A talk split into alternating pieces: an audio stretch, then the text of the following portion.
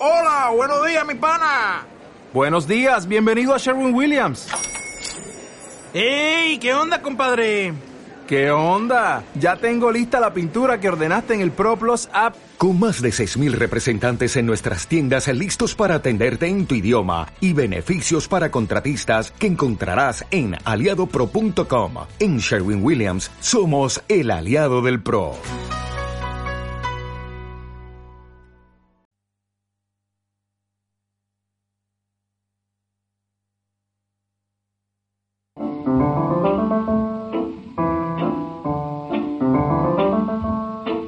Almas de Butaca, tu programa de cine en Uniradio Jaime. Dirige y presenta Julio Ángel Olivares Merino. Saludos, bienvenidas Almas de Butaca un lunes más a esta vuestra sala particular de cine en Uniradio Jaén. El proyector nuevamente, cada parte de sus entrañas en movimiento y nuestra mirada pendiente de la pantalla de créditos. Hoy en estrenos en compañía en concreto de Mike Flanagan, regresaremos al Overlook, a ese hotel y sus reverberaciones en Doctor Sueño. Ese es, ¿verdad?, el estreno de la semana. El icónico resplandor de Stephen King a pantalla de nuevo. Rescataremos de igual modo títulos del ayer en la sección En busca del cine encontrado con Javier Estevez como guía y también nos acomodaremos en la butaca que nos ofrece en su particular retrospectiva Rosario Sabariego, lo que el cine nos contó. Esta semana, bueno, ella nos lo va a descubrir. Y finalmente recuperaremos los planos invisibles eh, la semana pasada, esos que nos dejamos, ¿verdad? En la sección de Celso Hoyo palparemos con cuidado el retrato de una mujer en llamas. Pero antes de todo ello, para abrir nuestro espacio de hoy, entrevistaremos a Juan Miguel del Castillo, realizador jerezano, a quien nuestros oyentes recordarán por su largometraje Techo y Comida. José Antonio Ruiz Eliche, accionando el proyector con criterio y sentido. Empezamos, luces, cámaras y acción.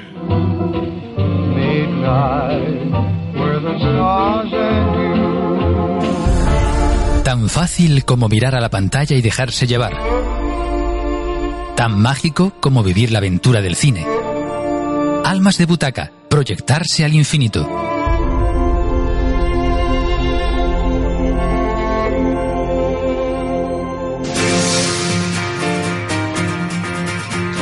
Pues estamos intentando contactar con nuestro invitado de hoy, Juan Miguel del Castillo, director y guionista mm, jerezano, pero eh, bien, todavía nos está siendo imposible. Así que vamos directamente con los estrenos eh, de esta semana, en concreto el estreno, Doctor Sueño, todo el imaginario de esa icónica, lo decíamos, El resplandor de Stephen King, llevado a la pantalla por Kubrick, regresa en esta película que dirige un ya más que consagrado Mike Flanagan. Para referirnos pues las consecuencias que los terribles sucesos en el Hotel Overlook han tenido en la mente del pequeño Danny, ahora crecido, años después del inconfesable horror. El guion de Akiva Goldsman a partir de la novela también de Stephen King como secuela de ese gran éxito, aunque marcando subrayadamente un carácter diferencial, como referiremos a continuación. De primeras, todo parece prometer y desde luego tenemos grandes dosis de esa poética y podríamos decir también semiótica macabras tan características de este director, de Mike Flanagan, quien ha sabido hibridar con maestría la marca del escritor de Stephen King con los resuellos de la mítica adaptación fílmica del ya citado Stanley Kubrick. Eh, también, eh, bueno, pues incluyendo alguna traza postmodernista. Iwan McGregor, Rebecca Ferguson, Zan McClannon o Carl Lambling entre los intérpretes de este thriller psicológico que ofrece secuencias muy intensas, aunque se pierde en demasiados instantes eh, muertos durante su desarrollo. Destaca, con todo, y ya lo hemos referido, su personalidad propia y marcada al margen de la original. Es, desde luego, la de Flanagan, una película que basa su potencial en una esencia alucinógena y por momentos hasta escalofriante. Recomendable y gana con más de un visionado.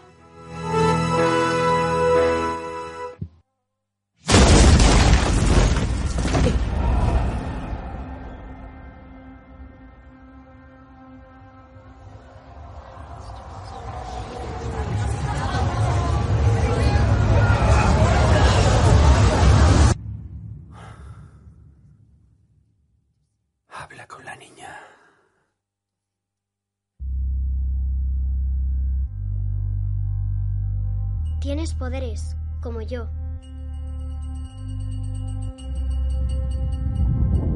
Tienes que escucharme. El mundo es un lugar despiadado, un lugar oscuro. Hola. Solo he conocido a dos o tres personas como nosotros. Están muertas. Cuando era un niño, me di de bruces con todo esto.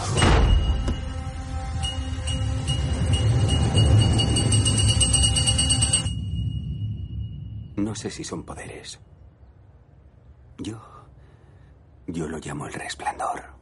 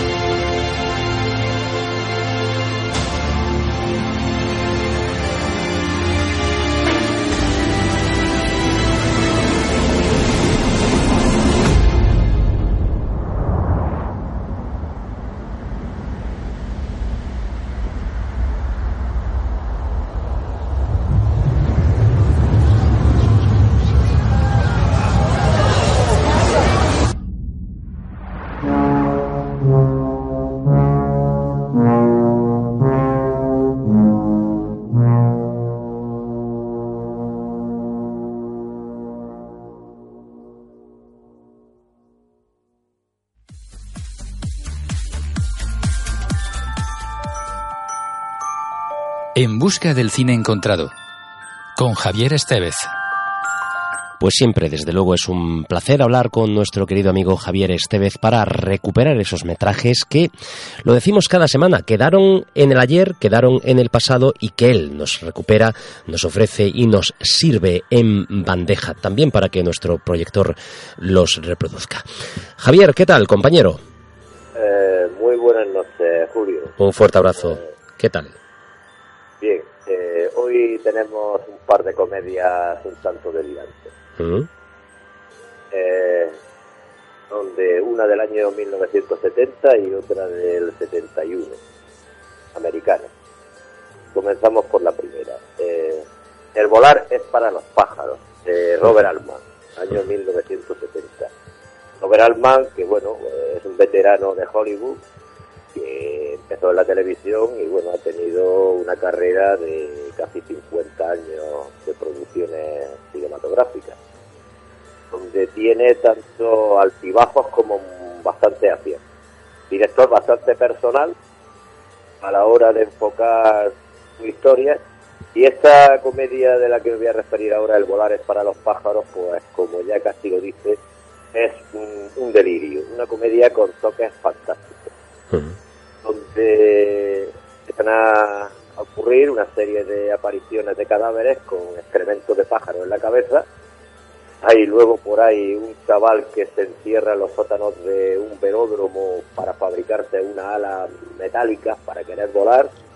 Y bueno, y este, entre todo este cóctel, pues momentos muy delirantes para una comedia que pertenece casi a su primera etapa de, ya de relieve de, Robert Altman. Y la segunda película es una peliculita más pequeña, ¿no? Pero mm, no exenta de, de mucha gracia, que es Un mes de abstinencia. de un director desconocido, puesto que no tiene apenas filmografía nada más como la televisión. Esta es la única incursión en el cine. Norman Lear, del año 1971, y Un mes de abstinencia propone una comedia tan delirante como que la compañía de Philip Morris de tabaco, eh, para salvar un poco su reputación de envenenar a, a la población mundial, pues decide otorgar un premio de un montón de millones de dólares al pueblo que consiga estar un mes entero sin que ninguno de sus habitantes fume un cigarrillo. Lo cual hay un pueblo pequeño por ahí eh, en esta América profunda que se apunta a ese concurso y bueno, se organizan y intentan conseguir el premio. ¿Qué es lo que ocurre? Durante todo este mes, pues bueno, el pueblo se va a convertir casi en un circo auténtico. digamos, dos comedias delirantes para, para revisar eh, en estos momentos en la que en lo que la comedia pues se ha vuelto un tanto chirriante. Hmm. Efectivamente, dos comedias eh, originales con planteamientos y, argumentos eh, delirantes, como, como dice nuestro, nuestro querido compañero. Mm, la primera no la he visto, El volar es para pájaros, de Robert Altman, 1970. La segunda sí, Un mes de abstinencia, de Norman Lear.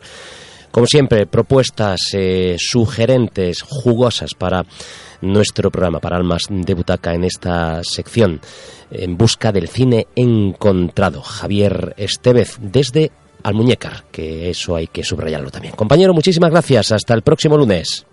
Nada, a vosotros. Un fuerte abrazo.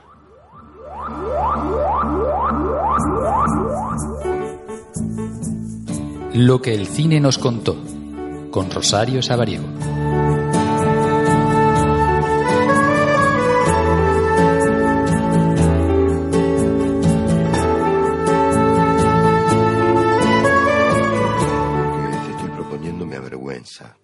y mucho. Mm.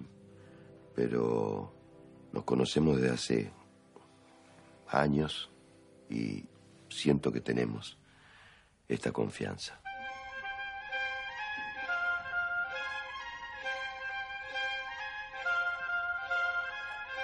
¿Trabajo o placer? Las dos cosas, espero. Dale, salame, móvete te pasa, hermano? Buenas noches, ¿uno solo? Creo que sos buena para las matemáticas. El acta de infracción dice que el auto estaba mal estacionado y eso se considera prueba suficiente. Papá.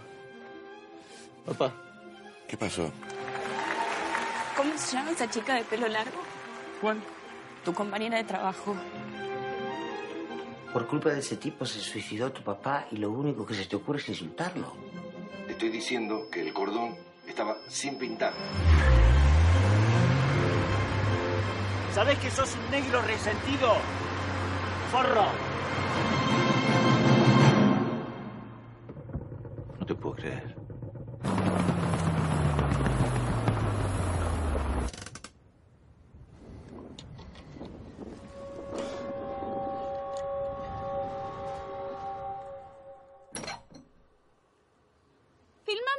Néstor.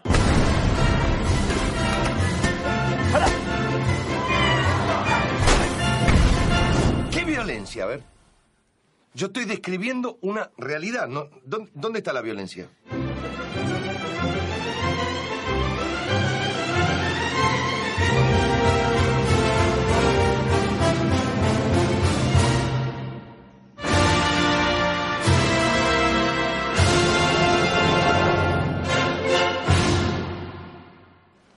Hola Julio y hola todo el equipo de Almas de Butaca.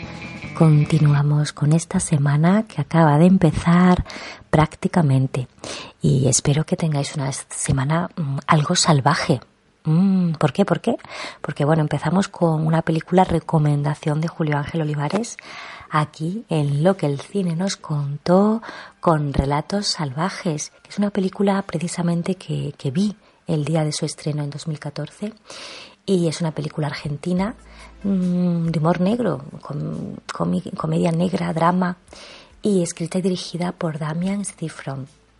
Además está producida por Oscar Kramer y Hugo Sigman de la productora KS Films. El fin lo que hace es exponer una especie de historias, en concreto seis, eh, que, se, que están protagonizadas por un reparto como por ejemplo Ricardo Darín, Leonardo Sbaraglia, Oscar Martínez, Erika Rivas, Rita Cortese, Julieta Tibelger, Diego Gentile y, Darío Grandinetti.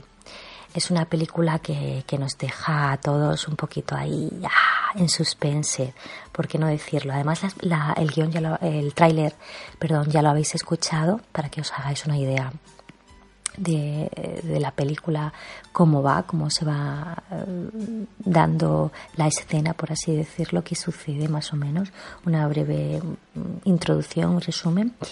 Y la música que estáis escuchando, Julio, es de Gustavo Santa Olaya. Comentaros que la película fue muy, fue muy aclamada por el público, este tipo de tráiler cómico, ¿no? y la verdad en Estados Unidos también fue muy bien recibida. Eh, de hecho, comentaros que es una película que ha ganado numerosos premios y que incluso que, ha superado a, no sé, a películas en plano internacional en cuanto a taquilla. Ha superado El secreto de sus ojos, Diarios de motocicleta, es decir, es una película bastante, bastante aclamada, aunque algunas críticas no la pongan muy bien. En general, sí, sí, ha sido muy bien recibida y una taquilla maravillosa y ¡buah! Una película argentina que ha tenido mucho éxito. Además que ha competido en más de 15 festivales internacionales, incluyendo incluso el Cannes, eh, el de Toronto, Londres, San Sebastián. ¡buah!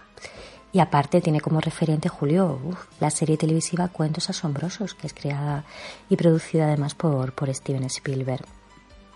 Fue candidata eh, fue, fue, las academias de cine de muchos países, siendo la más importante pues al Oscar, ¿no? Por la mejor película de habla no inglesa, de habla no inglesa, perdón. Y bueno, un montón de premios, eh, pues, nueve premios Goya, siendo Mm, mejor película, mejor director, mejor película hispanoamericana, fue el único premio recibido realmente, mejor guion, bueno, un montón de premios, Julio. Y nada, comentaros un poquito eso, que, que, os la recomiendo que la veáis, eso sí, el día que la veáis, pues no cojáis el coche, ¿vale? Ni vayáis por carreteras eh, un poquito silenciosas y carreteras un poco desérticas, ¿vale? no, no es broma, pero que vamos, que recomiendo encarecidamente esos relatos salvajes. Y bueno, los, los relatos tienen, cada uno tiene su historia, su título, aunque no voy a desvelarlos, y, tal cual como sale titula, con titulación argentina, el primer relato es Pasternak, ¿vale? Que no voy a decir un poquito de lo que va, quiero que lo veáis. El segundo es Las ratas, ¿vale? El tercero, El más fuerte.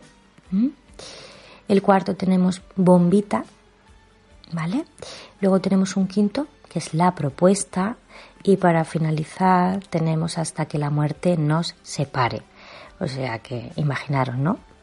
Entonces eh, ahí es donde la atmósfera va creciendo también un poquito y donde, ¡buah! El final, el final, el final, chapó.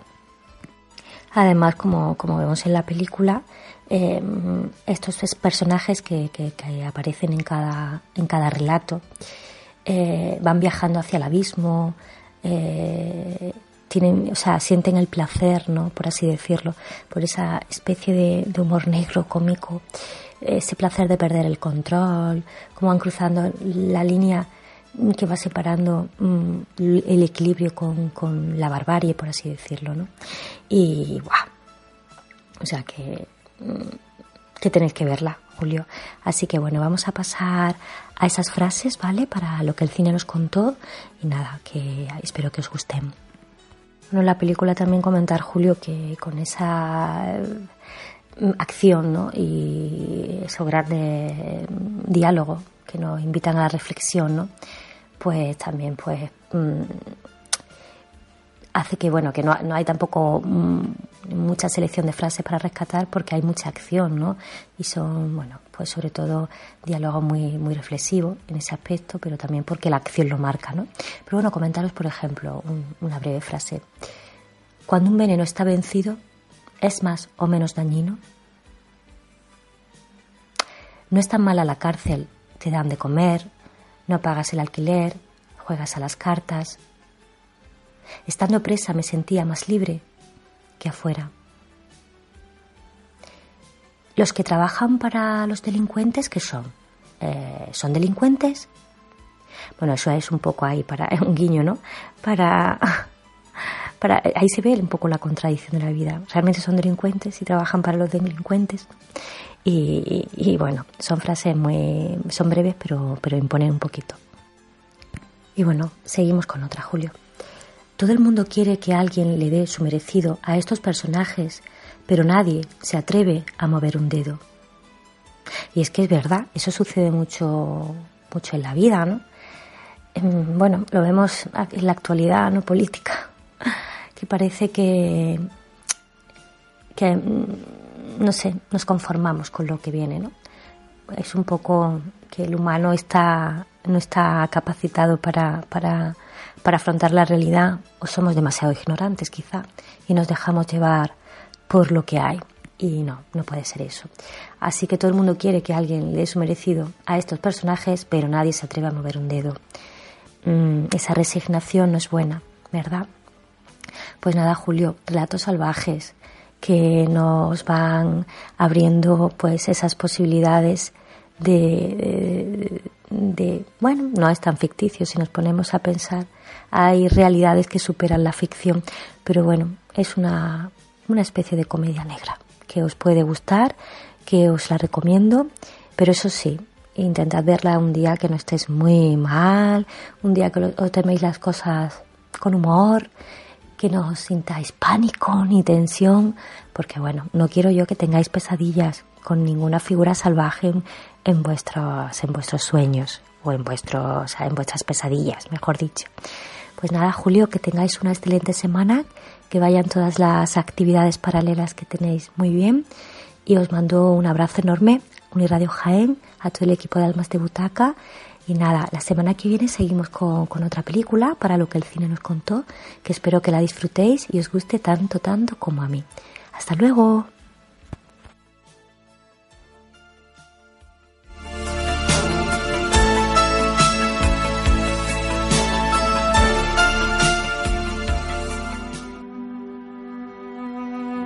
Pues recuperando esa magnífica película Relatos Salvajes, a propósito me gustaría, no sé si en su día hablamos sobre esta cinta, hace ya, hace ya tiempecito, ¿verdad? Pero, pero aún así sigue siendo pues casi cine, cine contemporáneo. Compañero Celso Hoyo, ¿qué tal?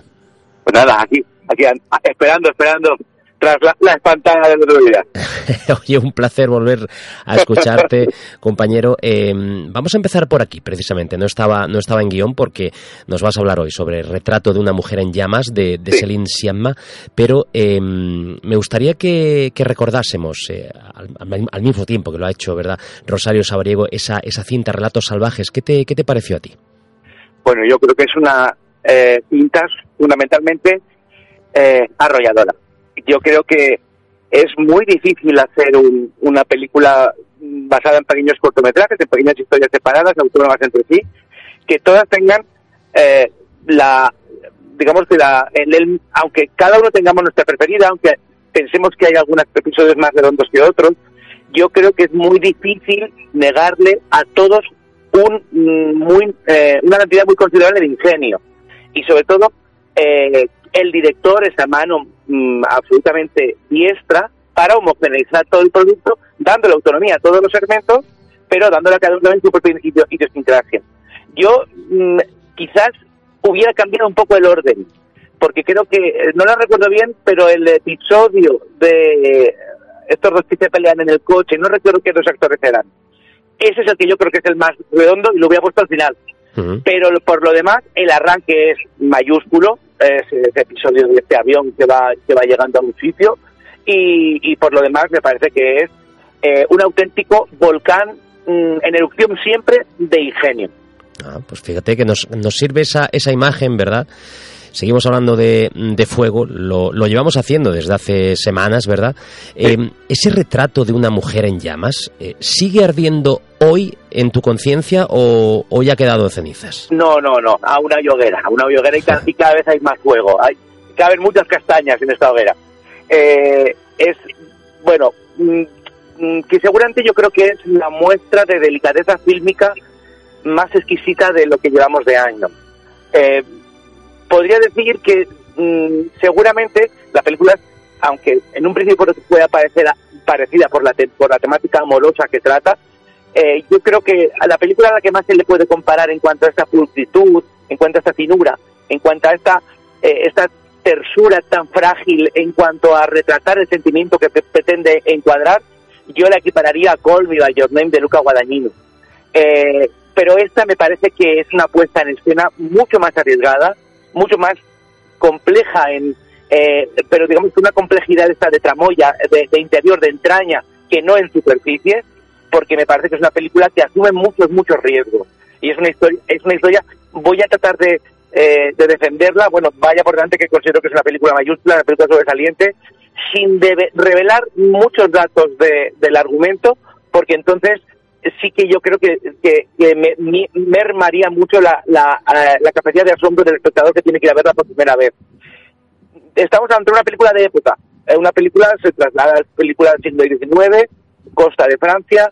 Eh, ha- hago un, breve paréntesis. Ya apercibimos cómo la, eh, la apuesta de, de Celine en esta película es radicalmente opuesta, en principio, a lo que nos ha venido contando antes, sobre todo en dos películas tan potentes como eh, Tomboy y Girlhood. Dos películas eh, absolutamente contemporáneas que tratan, eh, eh, son histo- historias contadas en, en un marco mm, en un marco temporal que, que- que está ocurriendo en nuestros días. Y en esta nos propone una ya digo una una, una, una- un, un retrato de época una película clásica en ese sentido.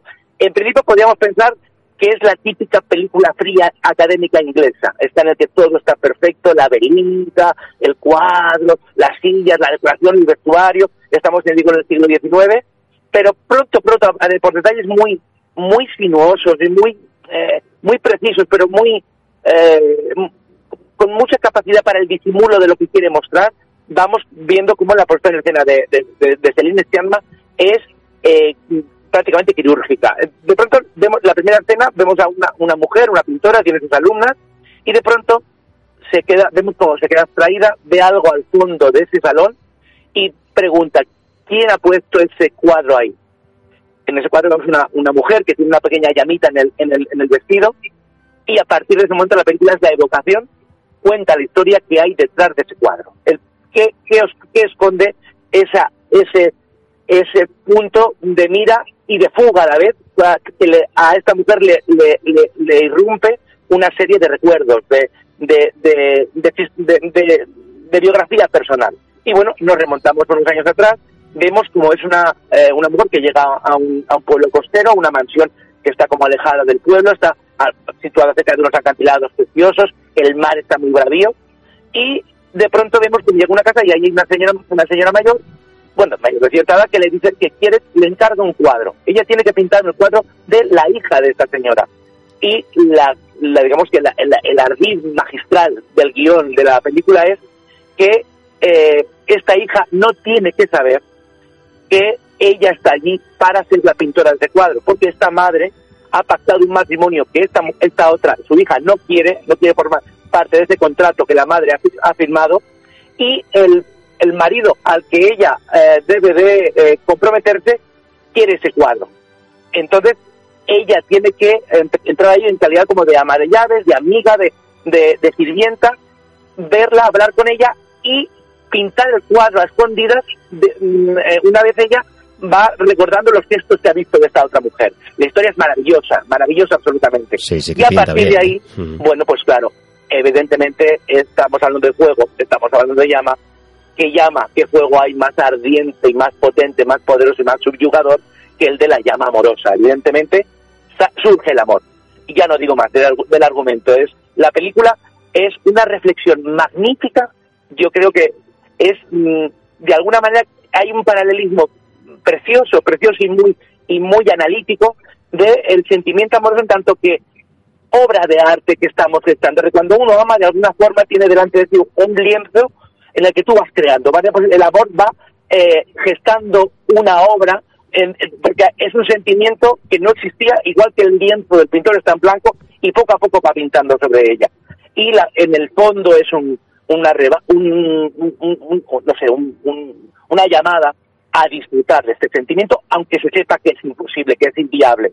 La película es, es, eh, es en ese sentido, pese a que, bueno, es que no, me tengo que callar, no, no, es, digo, es muy positiva, es, eh, en cuanto que es un canto, una- un elogio eh, muy radical a el disfrute, el gozo del momento. El futuro no sabemos lo que nos puede deparar, pero mientras eh, exista esa llama, hay que avivarla todo lo que se pueda. Bueno, análisis como siempre preciso y, Me- me y muy, muy ñoño, muy ah, ilustrativo. Julio, No, no, no, no. Precisamente sobre eso, precisamente sobre eso te iba a preguntar. Bueno, primero nos ha gustado mucho, a buen seguro a los oyentes también, el cuadro como punto de mira y punto de punto de fuga. En ese sentido quería preguntarte, eh, es también una especie de, de espejo porque tú has dicho que es una también una suerte de work in progress, ¿no? Eh, Digamos el espectador de alguna forma igual que igual que el personaje mm, está como pintando ese lienzo y en ese sentido también aunque sea una segunda pregunta, pero está relacionada. Eh, como has dicho que te has puesto muy, muy ñoño, ¿verdad? Eh, no creo que se pueda delimitar solamente mm, desde el punto de vista genérico esta cinta con, con el género romántico, ¿no? En absoluto. No, no, no, no, no. Es muy reflexiva. Mm. Eh, en absoluto. Está, está hablando de un amor que surge, de un amor que se prende, pero eh, hay un juego de espejos constantemente entre, de alguna forma, es decir, como, no sé, a ver si me podría explicar, decir, ama a quien contempla o, o uno contempla primero porque ha amado. ¿Qué hay primero antes Ah. de que surja el, esa, esa llama? Eh, eh, está en ti y, y prende cuando tú eh, de pronto te das de, de bruces ante el, el oscuro objeto de tus deseos o está primero el oscuro objeto de tus deseos, tú lo ves y, sabe- y prende la llama. En el, en el fondo es una reflexión, eh, luego no filosófica, una reflexión moderna, muy contemporaneizante. Yo creo que en esto a- eh, arriesga y sale muy ganadora Celine Sciamma, de que no en absoluto tenemos una película, eh, no sé, al estilo que yo, que yo las, las adoro, ¿eh? no todas, pero muchas, así como de James Ivory, quiero decir. No estamos ante la típica película, eh, ya digo, de época inglesa, de no, eh, es muy radical en, en el, en el modo en que una vez eh, delimita el espacio geográfico y, y amoroso entre las dos protagonistas femeninas, es muy radical, ahondando en esa historia con un con una festividad, con un gozo, con hay no, no puedo relatar, pero seguramente el plano más bello de este año guarece en el interior de esta de esta película y, quiero percibir cuando las dos do- estas dos mm, protagonistas están en un dormitorio, por favor atención a esa secuencia, porque es maravilloso cómo eh, está escenificado la pasión absoluta. Em, has comentado también eh, reflexiva y, y qué es antes, ¿verdad? Eh, Esa llama o, o a partir del, del visionado la propia llama que, que emerge. En ese sentido me gustaría preguntarte, ¿de alguna forma también la película reflexiona sobre mm, aquello que idealizamos sin que realmente sea un objeto mm, para idealizar? Es decir, aquello que nosotros mismos creamos. Sí. Eh, sí, lo que ocurre es que en esta película, claro, yo creo que esa, es ese, este, esta, este análisis de lo que es la, idealización del sentimiento amoroso viene una vez la película ha concluido. No existe durante la filmación. Viene una vez ha concluido porque una cuenta la historia, el epílogo evidentemente es esta mujer que la volvemos a ver eh, mirando este cuadro. Y entonces sí que eh, surge esa idealización en tanto que eh, el- ha pasado mucho tiempo eh, y, claro, lo que siempre ocurre cuando estamos ante un relato eh, de marcado carácter memorioso. ¿Hasta qué punto la persona que ha evocado el punto de vista desde el que está contada esa historia es, idealizado o no? Eh, yo apostaría a porque aquí no hay idealización, hay un recuerdo muy carnal y muy presente de, de, de lo que es seguramente la historia más importante del personaje que cuenta la historia, pero mm, ya digo, mientras la estás viendo no, porque estamos disfrutando de eh, esta vivencia, de esta forma en que, de la forma tan, tan armónica, tan eh, sosegada y a la vez tan volcánica, en la que está eh, vislumbrado la irrupción de dos personas que se aman. El, de, el- estamos aquí las dos, las dos sentimos lo mismo, las dos apostamos por esto, las dos sabemos que es muy difícil que esto tenga futuro. En ese sentido, ahora me, me estoy acordando de la película de Andrew Hyde, uh, eh, eh, The Weeknd, la, la película de, mm, que eran de dos chicos homosexuales que se conocen, creo que eran Manchester durante un fin de semana, los dos saben que esa historia de amor acababa.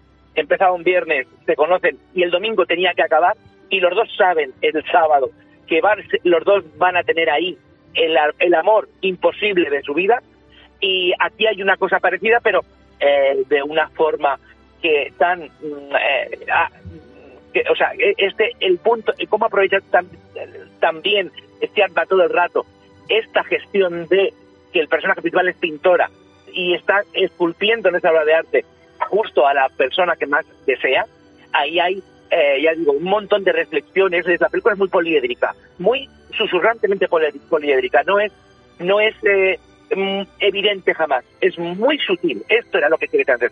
Es un auténtico dechado de sutilidad. Pues nos consta que, que te cuesta contar, ¿verdad?, detalles eh, por no desvelarlos, pero, pero ya digo, como siempre, el análisis eh, magnífico y hemos podido contemplar casi pintar, podríamos decir también, este retrato de una mujer en llamas de Celine Siamma. Ha sido un verdadero con, placer. Con el óleo compañero. que tú prestas, eh, Julio, es muy fácil pintar en este programa. Pues nada, ponemos el, el tráiler para finalizar, Celso, y, y nada, te esperamos la próxima semana, querido La amigo. próxima semana cambiamos radicalmente. Vamos a hablar de unos bichitos, de unos parásitos. ¡Ay, parásitos! Bien, bien, bien, bien, bien, bien, fenomenal. ¿Te Estaba deseandito, estaba deseandito, deseandito. Sí, Vale, sí, vale. sí, sí. Pues preparemos, preparémonos el sistema inmunológico. Ahí está, ahí está. Abrazos, compañero. Hasta la semana que viene. El hombre interesado en mi hija es milanés. Nos trasladaremos allí si le complace el retrato. Se marcharán. Debo advertirle de algo. Ya rechazó a un artista anterior. Se negó a posar. Él jamás le vio el rostro. ¿Por qué se negó a que la pintaran? Porque se niega a casarse. Deberá pintarla sin que lo sepa. Cree que usted será su acompañante durante los paseos. Piensa que he venido a vigilarla. Y usted la observará. ¿Se ve capaz de hacer el retrato en esas condiciones?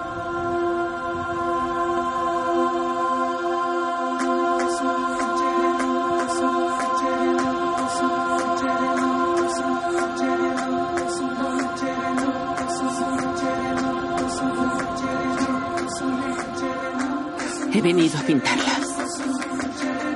Ahora entiendo esas miradas.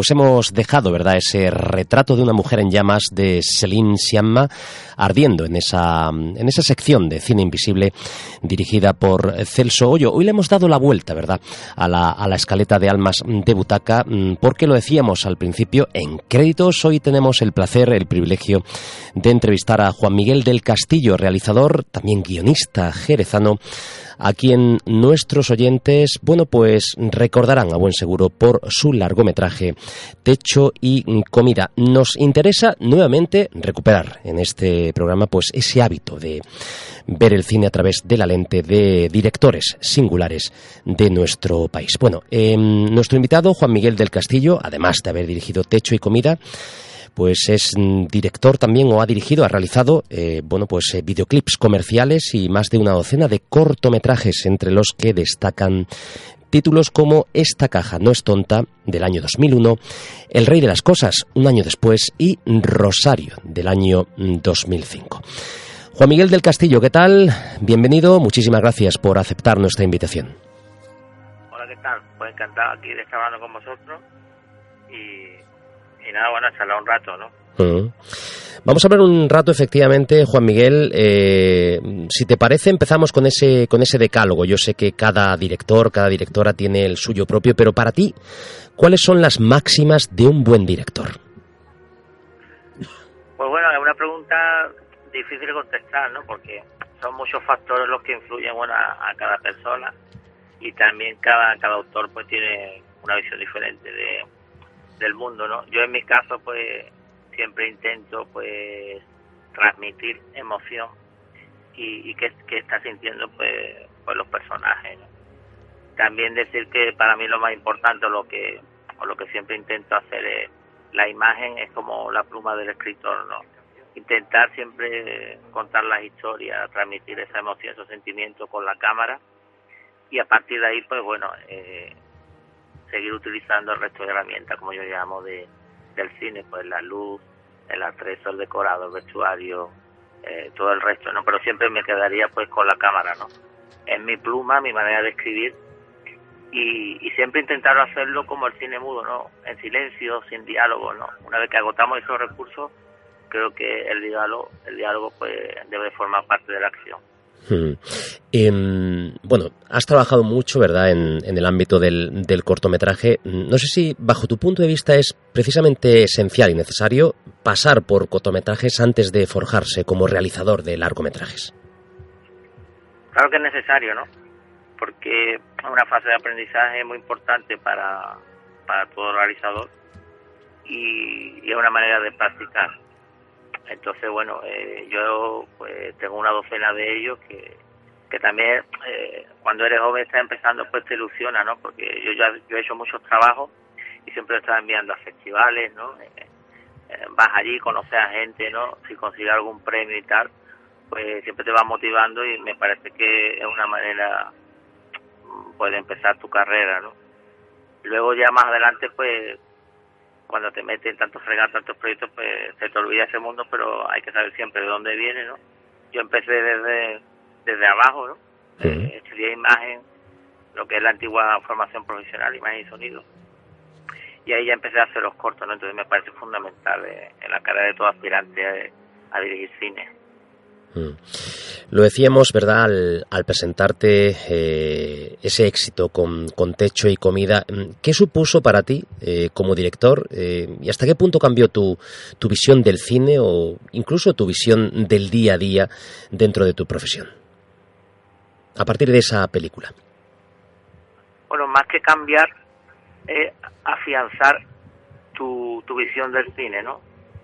Porque, claro, tú eres una persona novel, novata, que todavía no, no, ha dirigido ni había hecho cortos y tal, pero nunca había dirigido una película. Y tú vas por un camino que, que bueno, te lanzas a la piscina, eh, lo haces de la mejor manera que puedes, crees que las cosas son así, ¿no? Porque para mí el cine es lo que he explicado antes, ¿no? Creo que el arma mm, más potente que tiene es la, es la cámara, la imagen, ¿no? Y Techo y Comida, que era una película muy austera, muy muy muy cruda en ese aspecto, pues bueno, le venía bien a esa historia, ¿no? Una vez que te lanzas a la piscina y eso llegó a funcionar, nunca te podías imaginar que, que, tuviera tanto reconocimiento, ¿no? Entonces, bueno, pues coincido un poco con, con mi visión del cine y veo que, que bueno, que, que funcionaba tu idea, tu proyecto, tu visión del cine, pues pues que, que está ahí, que ahí queda, ¿no? Y que funcionó, pues es una satisfacción muy grande. Luego, por otro lado, pues eh, te cambia un poco la visión de cuando tú eres un chaval y estás empezando, creo que tenemos muy idealizado lo, lo que es esta profesión, ¿no? Del glamour, ¿no? Eh, el mundo de Hollywood y tal, pero bueno, estamos en España, ¿no? Al final es, un trabajo como un trabajo como cualquier otro, pero claro, en mi caso es que me apasiona, o sea, desde muy niño yo, yo quería hacer cine y una vez que esto está, cumplido, pues bueno, ahora llega la, la, difícil tarea, la realidad de, mantenerte ahí, ¿no? Y de seguir haciendo películas, ¿no? Que, a lo que yo aspiro, ¿no? Eh, me conformaría, vamos, lo firmaría ahora mismo después de seguir haciendo películas siempre, ¿no? Que, es lo que más me apasiona. Hmm. Tú querías hacer cine, lo has dicho, eh, te gustaría hacer cine eh, en lo que queda, ¿verdad? Y quisiste filmar esa techo y comida porque de alguna forma, lo has dicho, la cámara es una, es una herramienta, mm, para ti es importante filmar precisamente porque te permite conocerte a ti mismo o incluso te permite denunciar ciertas situaciones? Bueno, más que con la cámara, es con las historias que cuentan, hmm. Porque yo siempre, bueno, al final eh, solo, solo he dirigido una película, pero por proyectos que tengo entre manos y, futuras cosas que me gustaría hacer. Al final siempre lo que me molesta y la injusticia del mundo actual, pues siempre me interesa contarla, ¿no? Aunque tampoco, bueno, eh, me quiero encasillar en cine social, eh, estoy abierto a todo tipo de proyectos, pero siempre hay algo en mí que yo eso me he dado cuenta, ¿no? Lo pongo, esa carne en el asador, cada vez que te vas a volcar con un proyecto y vas a estar tantos años pues trabajando por algo, al final tiene que tirarte y, tiene también que poner algo de ti, de tu visión del mundo, porque si eso no te enamora, difícilmente puedes, puedes poner ahí todo, todo tu empeño y fuerza, ¿no? Entonces, pues creo que sí, que, es muy importante. Mm. Eh, infiero, por lo tanto, em, que de alguna forma eh, la sinceridad y, sobre todo la actitud y el compromiso definen tu, tu cine. pues sí, eh, Techo y Comida pues lo dice todo eh, de mí en ese aspecto y es lo que lo que te decía antes que me parece muy importante y fundamental que la visión del autor esté en la obra, ¿no? O sea que esto no, para mí el cine no es entretenimiento, sino es un arte y creo que, que, tenemos el deber la responsabilidad de, de hacerlo de, esa manera. Luego también, pues, hay otro tipo de cine que es más, más comercial o, o que tiene otra otra visión, otras pretensiones, que también está muy bien, o sea, que, que no estoy en contra de ello, porque yo también mm, veo ese tipo de, de películas y tal, pero a la hora de ponerme, tomar la rienda de un proyecto, está claro que estoy al otro lado, ¿no? No quiero hacer entretener a, la gente, yo me gusta más pues hacerlo pensar, poner mi granito de arena en el proyecto y, dar una visión de las cosas, ¿no? Mm. Al principio hablas de, de la cámara como, como pluma y, sobre todo una cosa que me ha sorprendido porque precisamente está relacionada con, la pregunta que te voy a formular. Em, hablabas de filmar como mm, si estuvieras en el ámbito del, cine mudo, ¿verdad? Sin contar con, esas apoyaturas eh, expresivas. Me gustaría saber precisamente qué importancia concedes a los silencios en tu cine. Pues silencio es una parte más de, la obra, ¿no? Porque, como bien he dicho antes, yo siempre intento cuando me planteo eh, rodar algo, ¿no? Pues agotar todos los recursos del silencio.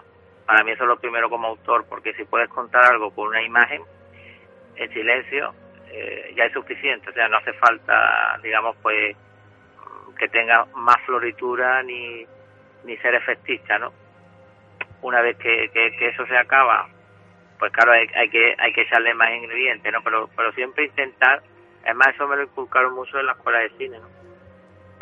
Que te hacían exprimir todos los recursos con el silencio, con la imagen, y a partir de ahí, pues, pues ir creando todo, ¿no? Y de hecho hasta, hasta recuerdo una anécdota que, que nos prohibían, nos prohibían eh, rodar ejercicios o cortometrajes con, con diálogo, ¿no? Y, y, no es porque esté mal, sino simplemente era para, para que coja oficio, para que, que intente a, a, a, la vez que te plantea una realización de, de un proyecto, pues pues transmitir con la imagen, porque para mí eso es el cine, ¿no? Contar con la cámara, transmitir emoción y, transmitir los sentimientos de los personajes. Em, ¿Cómo definirías eh, tu forma de dirigir a los actores o actrices? Pues bueno, yo soy, estoy todavía un poco verde, ¿no? Muy novato para, para contestarte esto, pero bueno, te puedo contar lo que hago y a mí me funciona, ¿no?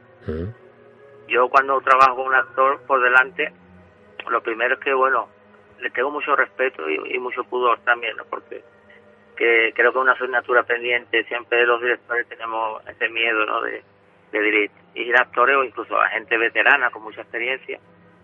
Yo lo que hago les dejo trabajar porque pienso que ellos son los, los expertos y guiarlos por, al camino donde los quiero llevar. Eh, un actor mm, creo que queda de libertad para que se abran y te den todo lo que tienen dentro pero tú también tienes que saber guiarlo, tener las cosas claras y saber a, saber decir que no a, muchas cosas y todos los regalos y todas las cosas que estén a favor de la historia y que sumen, pues sí, ¿no? Entonces, mi técnica es esa, dejarlos trabajar y todo lo que coincida con mi visión, pues digamos lo dejo entrar, lo que no lo vamos dejando fuera. Y así el, el actor se siente libre y creo que te, que te da más de lo que tiene dentro. También una cosa subjetiva, porque claro, pues esto que te digo, que lo que me gusta o que funciona, que suma la historia, lo dejo pasar y lo otro no, claro, también te estás arriesgando porque eh, esto no, no es matemático ni una fórmula mágica, sino se puede estar equivocando. Hmm. Pero siempre es eso, la creatividad es, creo yo, que ir descartando ideas para quedarte con las que funcionan y no dejar de tener un riesgo y bueno, esa es la manera en la, en la que trabajo, ¿no?